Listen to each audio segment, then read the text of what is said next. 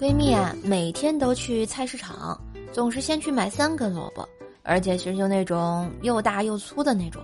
我就好奇的问她，她说啊，家里养了三只兔子，一只兔子吃一个。后来去她家做客，我发现她是个大骗子，明明才养了两只兔子嘛。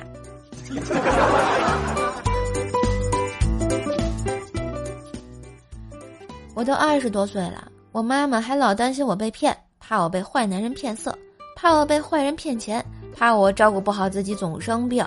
在我妈妈心里，我永远是个智力、免疫力双重低下但貌美如花又永远长不大的小孩子吧。和女朋友逛超市吵架，我一拉她，她回头来了一句：“姐夫，你别这样，好不好？”顿时啊，周围的大妈对我投来异样的目光。